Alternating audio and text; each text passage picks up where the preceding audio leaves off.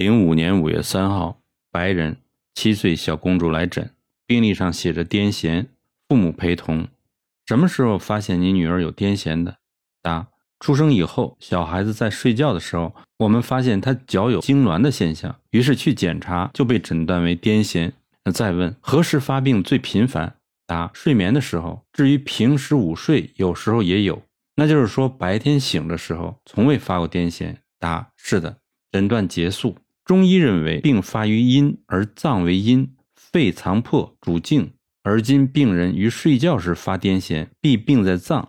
发生时痉挛是肝伤，是肺金有病，而金克木，所以可见抽筋现象。于是我告诉他父亲。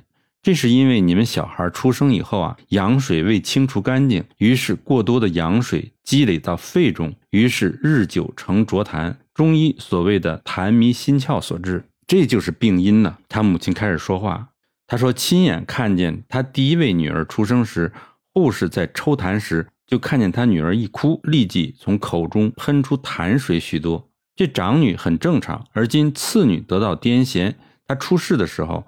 护士做同样的动作，但是没有痰出现，他还记忆犹新，所以他说我是对的，很有道理。于是我开了控盐丹给他。许多中医不知道如何使用控盐丹，这控盐丹就是专门为痰迷心窍的癫痫所设计的药丸，使用汤剂无效，因为清痰速度过快，无法清除心包深处的痰，还必须使用丸剂才行。另一位病人就是前面延伸的案例，脑瘤开刀后转移肺癌的这位。第一诊时，他告诉我，西医判定他只能活一到三个月。他吃完六服汤药后来诊，其身体左侧无力，右乳肿胀起来。他还因此跑到医院去检查，以为自己中了风，结果什么也查不出来。他说完后，我问他：“你睡眠有进步吗？”他说：“好多了。”“你大便好吗？”他说：“非常好。”我问：“你身上还热吗？”他说：“你可以在我脑袋上煎鸡蛋。”我大笑了一阵，再问：“你的脚热吗？”他说：“热了很多，连他先生都感觉到变了。”我再一摸脉，其脉降到一息五至。真惊讶，中药的药效居然才一周就将逆流的奶水逼到身体左侧，所以左侧无法负担，因而状似中风，而神志却非常清楚。这就是没有做过化疗的好处。读者请注意。举凡女子更年期以后不可以便秘，我是宁可你下痢都比这便秘好，因为过多的奶水有出路。读者看看你现在是否很明白，很能够掌握医病的过程。只要你知道病源，就一定可以从头到尾确确实实的掌握每一步病情的进展和变化，不会被病情的改变所困惑住，从而能够对症下药，如此就可以治重症。将病人自鬼门关抓回来。他母亲是下一位病人，七十三岁，糖尿病。自一九九七年被西医查出血糖稍高后，约一百四，于是吃西医开立的两种降糖药。结果现在他的肾功能只剩下百分之十六，西医正准备为他洗肾。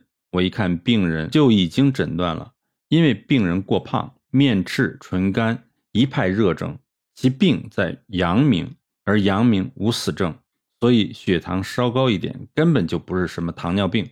结果西医小题大做，给予降糖药，这些人工酵素都会伤害肾脏。又因为他年龄较大，所以只吃一段时间，肝脏就开始衰竭了，真是冤枉！我越想越气，把他的医师臭骂一顿，然后告诉他怎么做。读者知道结果是什么吗？